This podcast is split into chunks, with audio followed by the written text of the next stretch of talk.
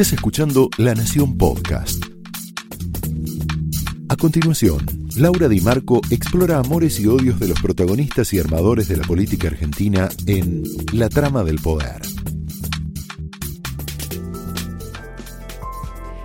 Muy buenas noches, bienvenidos a la trama de esta noche en la que vamos a reflexionar, te invito a reflexionar sobre algunas frases y algunas palabras que te van a resonar. Incertidumbre, miedo, el fantasma del fraude, hay un avance fuerte del gobierno sobre la justicia electoral, la naturalización de la pobreza, la falta de vacunas, las promesas incumplidas, otra vez el posible colapso del sistema de salud y la locura o la incoherencia. ¿Por qué te hablo de locura y de incoherencia? Mira, hoy una médica kirchnerista que está bajo sospecha, la estamos viendo ahí con Cristina, se llama Verónica de Cristófaro, fue ascendida. Es la médica del Calafate, sospechada, la, la denuncia que hizo Graciela Ocaña, sospechada de haber participado de la tramoya del vacunatorio VIP. En su hospital, en el Calafate, recibió 10 dosis de Sputnik, fuera de protocolo. El caso está siendo investigado, pero como sabes, Santa Cruz es una provincia con muchos casos de funcionarios y militantes vacunados en forma ilegal. Hoy de Cristófaro es la segunda de Bisotti y es secretaria de Equidad, además, ¿no? Del vacunatorio VIP a secretaria de Equidad. Quiero volver a la primera palabra, incertidumbre. Incertidumbre. Tenemos un tape de Adolfo Rubinstein donde conecta con esta palabra. Mira. El tema más este, acuciante tiene que ver con la falta de un suministro fluido de vacunas y de una estrategia, este, de una campaña de vacunación que tenga cierta previsibilidad.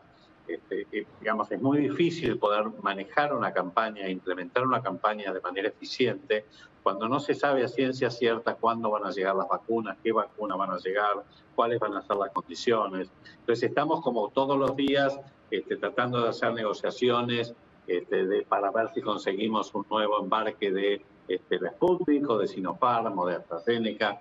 Eso, eso impide que podamos tener un horizonte como para saber, por ejemplo, cómo vamos a enfrentar de manera eficiente esta segunda ola.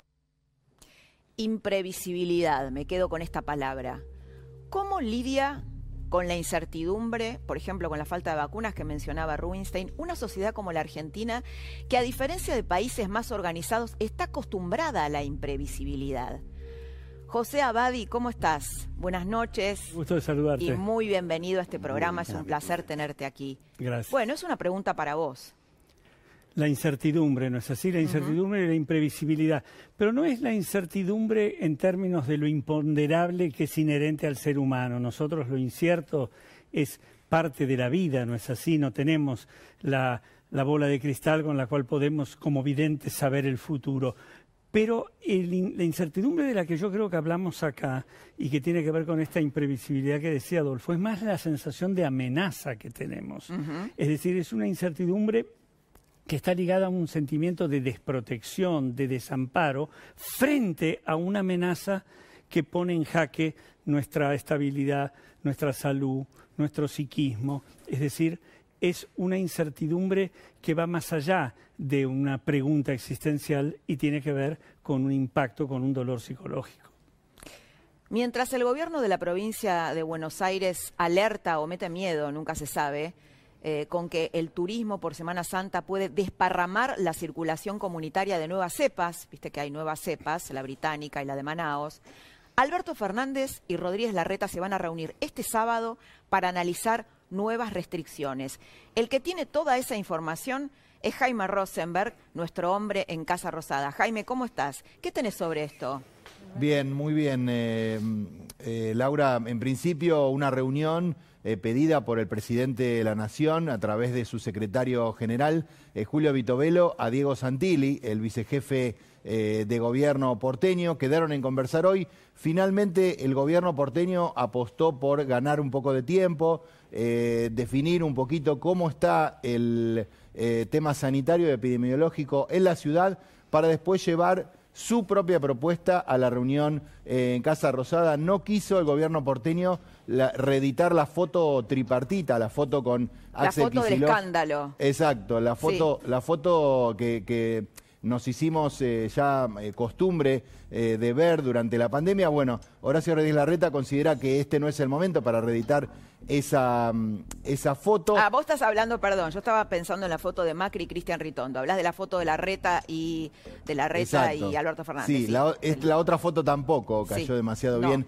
en la jefatura de gobierno porteño. Eh, se habló de un poco de imprevisión, se habló de un poco de ingenuidad por parte de los eh, dirigentes de Juntos por el Cambio que estuvieron allí en Casa Rosada. Ah, te decía que, eh, bueno, irá el gobierno porteño con una propuesta eh, que consiste en cerrar lo menos posible, considera el gobierno porteño que no están dadas las condiciones, por más que los casos han subido de manera muy, muy grande, no están dadas las condiciones para volver a cerrar, se va a resistir al cierre de las escuelas, obviamente, se va a resistir a cualquier otra restricción, por lo menos por el momento, de movilidad. Y bueno, va a escuchar también lo que va a decir el gobierno nacional, pero con la idea de cerrar lo menos posible.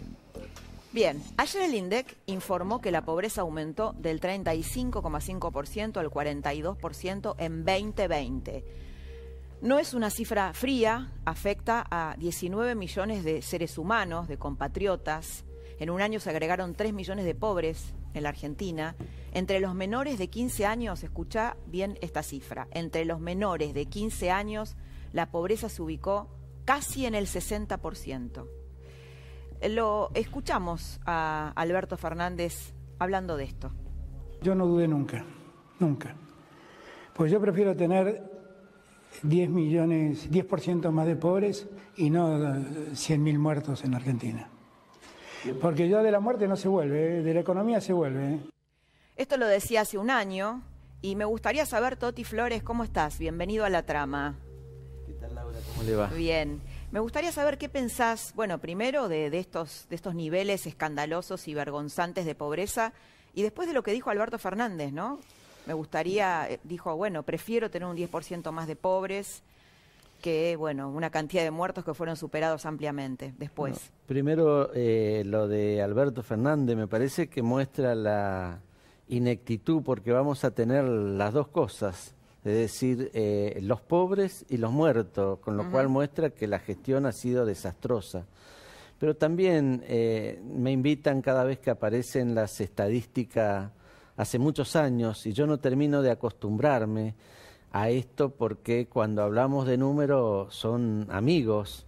Eh, Yo venía contando que durante este año con la cuarentena, eh, vecinos que son remiseros, eh, mujeres que trabajaban en el servicio doméstico se quedaban sin trabajo y a lo mejor por primera vez tenían que ir a una olla popular quienes nos estaban acostumbrados a eso y no querían, no es su decisión en libertad para ir a esos lugares y lo hacían con mucha vergüenza porque es tremendamente humillante.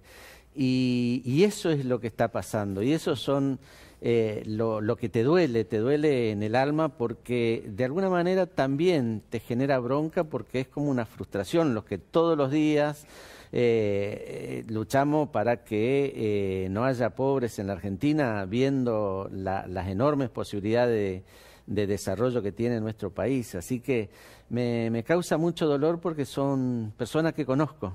Hay un nuevo fenómeno que me parece interesante también traerlo, es que Hoy en los barrios, no digo en el centro, en Ramos Mejía, sino en los barrios, empiezan a golpetear las manos todos los días, cada rato, gente que pide comida o lo que tenga. Y eso también es humillante. Yo coincido con la frase hoy de, la iglesia que dice que estas cifras son humillantes. Pero humillantes fundamentalmente para quienes tenemos la responsabilidad de resolver los problemas. A mí me parece que es un cachetazo a la, a la dirigencia política, social, eh, que, que, tiene sí, de un modo transversal también, ¿no? De un modo transversal, una responsabilidad transversal de la política. Sí, sí, sin lugar a dudas. ¿eh? Hay, yo eh, escuchaba este tape y digo, hay que tener cuidado, presidente, ¿no? Con el poder de la palabra, porque lo que uno dice se puede transformar en realidad, ¿no? Me refiero a, que él decía, bueno, prefiero tener un 10% más de pobreza. Bueno, lo, tuvo finalmente. Uno de los referentes de la mesa económica de Cambiemos, Luciano La Espina, analizó este cuadro a través de un tuit. Mirá, ¿lo vemos eh, al tuit de La Espina? Con datos en la mano, podemos afirmar que la estrategia económico-sanitaria del gobierno estuvo entre las peores del planeta. 10% de caída del PBI, 42% de pobreza, 15% de desempleo efectivo, un millón de empleos perdidos. Tasa de mortalidad en el top 20. Tenemos 125 fallecidos por 100.000 habitantes. Por eso, y vuelvo al inicio de la charla, o de, este editorial, muchos protagonistas de la política empiezan a decir sotoboche que el modelo K cierra con fraude, sobrevuela el fantasma del fraude y en unos minutos te voy a explicar brevemente por qué. Y sobrevuela también el temor del gobierno a perder las pasos. ¿Vos te acordás lo que pasó con Macri cuando perdió las pasos? a dónde se fue el dólar, el poder que perdió. Eh, los ministros que estaban con Macri en Cambiemos en ese momento no recuerdan otro momento peor que después de las pérdidas de las PASO, que son virtualmente una primera vuelta. Ese miedo es el que estuvo detrás de la foto del escándalo, esta que hablamos con Jaime recién, en la Casa Rosada, entre algunos miembros de la oposición, Jorge Macri, Cristian Ritondo, y funcionarios del gobierno, ahí la estás viendo, para negociar un aplazamiento de las PASO y las elecciones generales. Con la excusa, por supuesto, de la emergencia sanitaria o la realidad de la emergencia sanitaria si esta ola se consuma con fuerza.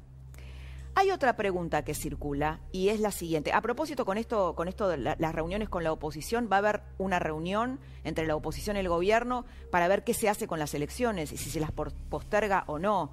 Eh, Jaime después nos va a contar, también hay un dilema dentro de la oposición con esto. En el medio de todo esto hay eh, clínicas privadas, sectores privados que están denunciando un avance, una especie de estatización silenciosa del sistema de salud privado. En medio de este clima pasó algo insólito. Quiero que escuches al presidente Alberto Fernández, que hoy habló nada más ni nada menos que con Coco Silly. Con Coco Silly. no es ingenuo que haya hablado con Coco Silly. Escuchemos y después te digo por qué. Muchos me criticaban, ¿para qué habló si no tomó ninguna medida? Les estaba advirtiendo lo que estaba pasando, les estaba contando el esfuerzo que íbamos a seguir haciendo en pos las vacunas que lo hacemos en absoluta soledad, porque yo escucho hablar a gente que ha gobernado este país diciendo que cuando ellos gobernaban estaban en el mundo y que si tuvieran conseguirían vacunas. Bueno, ayúdenme, ayúdenme a conseguir vacunas. Si ustedes tienen la posibilidad de conseguir, ayúdenme. Ayúdenme, si ustedes, a ustedes el mundo los ama, parece que tienen un respeto que por mí no tienen, ayúdenme a conseguir las vacunas. Bueno, acá eh, en una charla cargada de, ironía, está hablando con Coco Silly. ¿Te acordás que Coco Silly eh, le dijo que lo iba, lo iba a trompear a Fernando Iglesias esta semana? Y él lo está premiando con una entrevista diciendo esto, ¿no? Eh, con chicanas, con ironías. le había dado ya una entrevista a Horacio Berbisky, el vacunado VIP, y después le dio una entrevista a Coco Silly. nada es casual en política, ¿no? La política es muy, muy simbólica. Y la tenemos aquí en el piso a Sabrina Ahmeyed. ¿Dije bien el apellido? Ahmeyed. Sí, ¿cómo andás, Laura? ¿Cómo estás, Sabrina? Bienvenida, politóloga, historiadora. ¿Qué pensás de, esto, de esto que dijo hoy el presidente y ante quién lo dijo? Sí, eh, eh, estamos transitando un momento muy grave porque lo que conversaban recién con Toti. Nosotros tenemos declaraciones como la de Alberto Fernández hace un año diciendo que prefiere un 10% de pobreza que X cantidad de muertes. Sí, hablaba de 10.000, ¿no? Tiene más de 55.000. Sí, sí pero al mismo tiempo eh, tomó todas las decisiones que había que tomar para que hubiera más pobreza. Al decidir que era salud o economía, fracasar en ambos frentes, pero tomó decisiones que causaron ese aumento de la pobreza, que nos llevaron a que seis de cada diez niños sean pobres, que nos llevaron a los números que tenemos hoy. Es decir, vos decís, no es la pandemia, son las decisiones políticas eh, de Alberto Fernández. Es la pandemia, por supuesto, pero además son las decisiones políticas del gobierno. En el contexto de la pandemia, que nosotros nos permite ver en todo el mundo cómo se gestiona, tenemos diferentes casos. La Argentina decidió una cuarentena extrema, un cierre de su economía feroz, que las consecuencias sabidas que se planteaban en ese mismo momento, que la oposición decía a voz abierta que era lo que iba a suceder, son estas, son los números que estamos viendo hoy y que nos preocupan a todos. Y al mismo tiempo lo que vemos es Alberto Fernández cada vez más radicalizado y más cerrado sobre su núcleo más duro, hablando hoy con Coco Silly, pero desde el momento en el que hizo la apertura de el primero de marzo, durante todo este mes fue radicalizando cada vez más, acrecentando la grieta y acentuando algo que siempre tuvo, que es este espíritu canchero de sobrar al otro, en un tema súper serio como las vacunas, que está causando la falta de vacunas, muertes que se podrían haber evitado de haber llevado adelante esa gestión de otra forma. Entonces me parece que... Eh, está errándole en el camino en este momento en el que cancherea y radicaliza en vez de solucionar los problemas que tiene la ciudadanía, que son muchísimos. En plena pandemia ocurre otra cosa sorprendente, que es que crece el cierre de clínicas y los privados denuncian una estatización invisible. En la provincia de Buenos Aires ya cerraron 10 clínicas. Y acá quiero detenerme en esta idea, la falacia del relato kirchnerista cuando habla del Estado presente, sobre todo aplicado al sistema de salud. La pregunta de fondo es, ¿quién financia el sistema de salud? Te lo voy a explicar muy fácil. El 70% del sistema de salud lo financian los privados. Primero, bueno, a través de las prepagas, ¿no? Cuando uno se adhiere a una medicina prepaga. Pero sobre todo a través de la seguridad social, con el aporte de empresas y trabajadores a las obras sociales descontándotelo de tu salario. Ahora bien, hay otra manera de financiar al sector privado, que es un poco menos conocida. Cuando vos tenés un paciente, una paciente de IOMA o del PAMI, que es trasladada a, una clínica, eh, del PAMI al, al, digamos, una paciente del PAMI que es trasladada a una clínica privada, el PAMI tarda en pagarle a esa clínica 3, 6 y hasta 12 meses. Por eso se funde en una economía inflacionaria, por supuesto. Si vos trasladás a un paciente del PAMI de IOMA y tardás 12 meses o 6 meses en pagarle ese tratamiento, es obvio que esa clínica se desfinancia. El Estado le permitió a la medicina privada aumentar un 13,5%, pero los costos aumentaron, bueno, algunos dicen un 50%. Hugo Magonza, que es el secretario general del CEMIC, habla de insumos que aumentaron entre 120 y 1.500%. Eh, y te cuento, te quería contar ahora por qué se habla del fantasma del fraude, por qué anudando todos estos temas que estuvimos hablando se habla del fantasma del fraude. Se habla mucho del avance del gobierno sobre la justicia penal, pero muy poco de lo que el gobierno avanzó en la justicia electoral. ¿Y cómo avanza? ¿De qué manera avanza? Poniendo jueces propios para controlar la elección. Por lo pronto puso dos nuevos que son centrales. Alejo Ramos Padilla, que es un nombre eh, bueno, que, es ya bastante conocido, saltó a, los, a los medios en el 2019, vinculado a lesionar la causa del cuaderno, de, los cuadernos de las coimas. El juez es juez federal en la provincia de Buenos Aires, tiene mucho poder y tiene mucho poder ese lugar, ¿no? Y el tucumano Daniel Bejas en la Cámara Nacional Electoral, que está por encima de los juzgados federales, que además maneja la caja chica de todos los juzgados electorales del país. Vos vas, a ver que este tema eh, es un tema del cual vamos a hablar en este año. El juez Bejas, te decía, maneja la plata de la justicia electoral, tiene una caja chica y como sabés, el que maneja el poder, digamos, el que maneja la plata, es el que maneja el poder. Los jueces electorales más importantes del país, para que te quede claro, y también la mayoría de la Cámara Nacional Electoral, le responde a la coalición peronista kirchnerista. Te pongo un nombre muy conocido, María Romilda Cervini de Cubría. Obviamente que te suena y si tenés cierta edad te suena mucho más. Jueza electoral de la ciudad de Buenos Aires, acusada de ser siempre funcional a los gobiernos de turno, le acaba de hacer un guiño a Cristóbal López, como antes lo hacía con el kirchnerismo, como antes lo hacía así con el, con el macrismo también, ¿no? Cristóbal López, sabes, un empresario asociado íntimamente a los Kirchner. La funcionalidad de la jueza al poder viene de larga data. Te quiero mostrar un video que es gracioso pero que también es triste. Es un video de Tato Bores de hace como casi 30 años, en donde la jueza Servini de Cubría, que en ese momento había sido nombrada por Carlos Menem y que estaba eh, interviniendo con irregularidades en una causa que involucraba a la cuñada del presidente de ese momento, de Carlos Menem, Amira Yoma, que estaba acusada de lavar dólares del narcotráfico. Y Servini de Cubría le hacía guiños también. Tato Bores habló de ella, iba a hablar de ella en el programa y eh, Servini de Cubría le aplicó una censura previa. Tato Bores convocó a actores, a intelectuales de la época y mencionó a Servini de Cubría sin nombrarla. Mira. Tenemos un problema con la Corte Suprema, un problema judicial. No, pero es grave. No, señor, porque quieren llevar el, número de integrantes de 5 a 9. Claro, para que, para que, para que se, se reparta mejor el laburo y acá la cosa sería mucho más ordenada, más eficiente, más ágil y, y ya que estamos más peronistas también, ¿no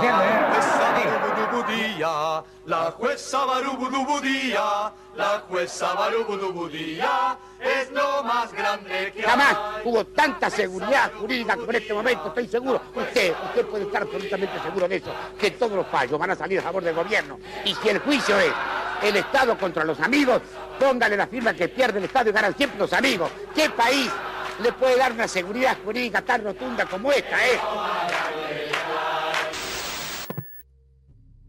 Es impresionante verlo, ¿no? Porque ahí está gente que hoy está del otro lado de la grieta, está Víctor Hugo Morales, eh, está Dolina. Eh, es impresionante por la actualidad que tiene ese video hoy. Volviendo al guiño de eh, la jueza Servini de Cubría, hoy, 30 años después, a Cristóbal López, Cristóbal López y su socio, Fabián de Sousa, tienen una causa por evasión fiscal de 8 mil millones de pesos que dejaron de pagar a la FIP durante la época de Macri y los usaron para comprar, crear medios afines al kirchnerismo. Durante el gobierno de Macri, el negociador con Cristóbal López para el pago de esa deuda era Pepín Rodríguez Simón, abogado de Macri. Bien, ahora los abogados de Cristóbal López lo acusan a Rodríguez Simón de extorsión y hay quienes en el gobierno piden que lo metan preso sin que Rodríguez Simón haya declarado siquiera. Servini de Cubría le impidió salir del país, como habrás visto en todos los diarios. Bueno, luego tenés el que ya te nombré, Alejo Ramos Padilla, eh, un juez controvertido, alineado con el kirchnerismo, y en la Cámara Federal, en la Cámara Federal, hay dos jueces Corcuera es uno de ellos y Bejas es el otro. Bejas fue nombrado por Alberto Fernández, que están alineados con el gobierno, tienen simpatías con el gobierno y hay uno independiente aparentemente que es Alberto Dalavía. Entonces, yo lo que te pido es que te acuerdes de este dato. La Cámara Nacional Electoral, que es la única cámara en todo el país, todas las cuestiones laborales, las cuestiones, perdón, electorales se van a dirimir en esa cámara está desbalanceada, tiene una cancha desbalanceada y es la que va a definir qué va a pasar con las elecciones, los conflictos de las elecciones. Se va a hablar de esto en los próximos meses. Acordate de esto, va a ser un tema muy importante que la oposición va a empezar a poner sobre el tapete de la opinión pública. Esto fue La Trama del Poder con Laura Di Marco, un podcast exclusivo de la Nación. Escucha todos los programas de La Nación Podcast en www.lanacion.com.ar. Suscríbete para no perderte ningún episodio. Estamos en Spotify, Apple Podcast, Google Podcast y en tu reproductor de podcast favorito. Seguí escuchando La Nación Podcast.